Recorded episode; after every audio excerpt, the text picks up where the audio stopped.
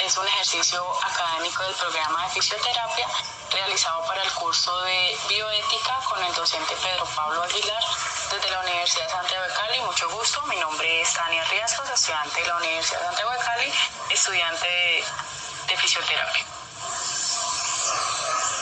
Hoy nos acompaña el fisioterapeuta Miguel Ángel Murillo. ¿Cómo estás? Cuéntanos un poco de tu proceso educativo y laboral. Buenas tardes, eh, me llamo Miguel Murillo, fisioterapeuta egresado de la Universidad de Santiago de Cali. Eh, mi proceso educativo, pues, mi énfasis ha sido en el deporte, específicamente el deporte adaptado. Eh, y laboro actualmente en dos instituciones deportivas de fútbol convencional, una llamada Depormafi y, la, y donde trabajo como fisioterapeuta principal en el Deport Categorías de élite a nivel departamental. ¿Qué caso recuerda en el ejercicio profesional relacionado con la bioética? Eh, éticamente recuerdo tres casos, principalmente uno que ha pasado últimamente, en el cual el deportista ofrece dinero para darle un aval deportivo para poder competir, competir, perdón, y el cual no se puede aceptar porque si rompo mi, mi ética laboral, pues el deportista puede no está apto para competir, se le da la competencia y puede volver a recaer una lesión, estará mal realizada mi recuperación, estará mal realizada mi estructura eh, de intervención y se verá mal mi trabajo. Y éticamente recibir dinero por dar un aval no está bien dado, como un ejemplo claro, un policía recibir un eh, chantaje para no realizar la ¿Qué valores o principios estuvieron en juego durante ese caso que nos contaste anteriormente? Principalmente el valor de la honestidad el respeto. Primero, ser honesto a mi trabajo, ser honesto a mis jefes, ser honesto al mismo deportista. Y el respeto es respetar mi, mi juramento ético, la ley a la cual yo como fisioterapeuta me, me valgo, que es la 528.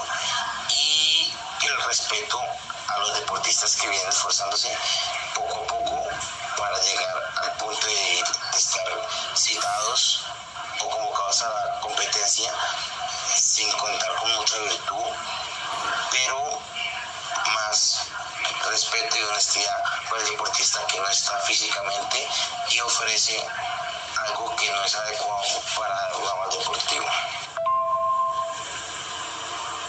¿Fue una decisión individual o colectiva?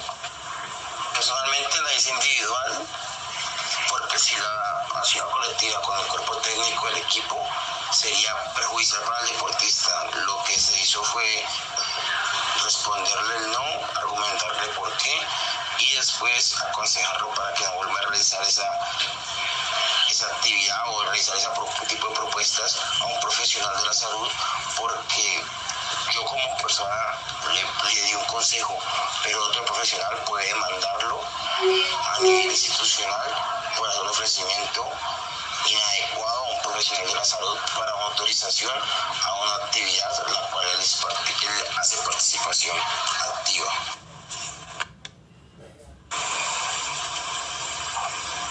Hoy nos acompaña el fisioterapeuta John Leiner. ¿Cómo estás? Cuéntame un poco de tu proceso educativo y laboral. Hola, buenas tardes. Mi nombre es John Leiner Trujillo, eh, fisioterapeuta egresado de la Universidad Santiago de Cali y actualmente eh, trabajo en un equipo de fútbol de, de aquí de la ciudad. ¿Qué caso recuerda en el ejercicio profesional relacionado con la bioética? Bueno, un caso que, que recuerdo fue una vez de un paciente en una clínica que había sido hospitalizado por, un empleo desacerbado. El paciente era oxígeno dependiente y pues uno de los médicos, de los internistas, no estoy seguro, eh, le dio la orden de, de salida. Al momento de desconectarlo, pues de quitarle el oxígeno, y tomarle la saturación, pues saturaba muy bajito. Eh, entonces eh, se decidió pues con otros fisios que, estaban allí presentes, eh, se decidió pues no darle la, orden de salida por, por eso, a pesar pues de que la, esposa quería pues eh, que le dieran la salida para, para irse para la casa. además pues de que ellos vivían en, en un pueblo muy, muy retirado y pues de que hacían parte de una comunidad indígena, entonces tenían que pues caminar mucho. Y si se iba así sin oxígeno, el paciente pues a mitad de camino se podía volver a descompensar y hubiera sido pues peor. Entonces pues considero que en ese caso se actuó eh, a favor pues del, paciente. Eh, buscando pues el, mayor beneficio para, para él y pues para su salud. ¿Qué valores o principios estuvieron en juego durante ese caso que nos contaste anterior? En este caso, pues uno de los principios fue el principio de beneficencia, pues por lo que, como te dije, se buscó pues el mayor beneficio para el paciente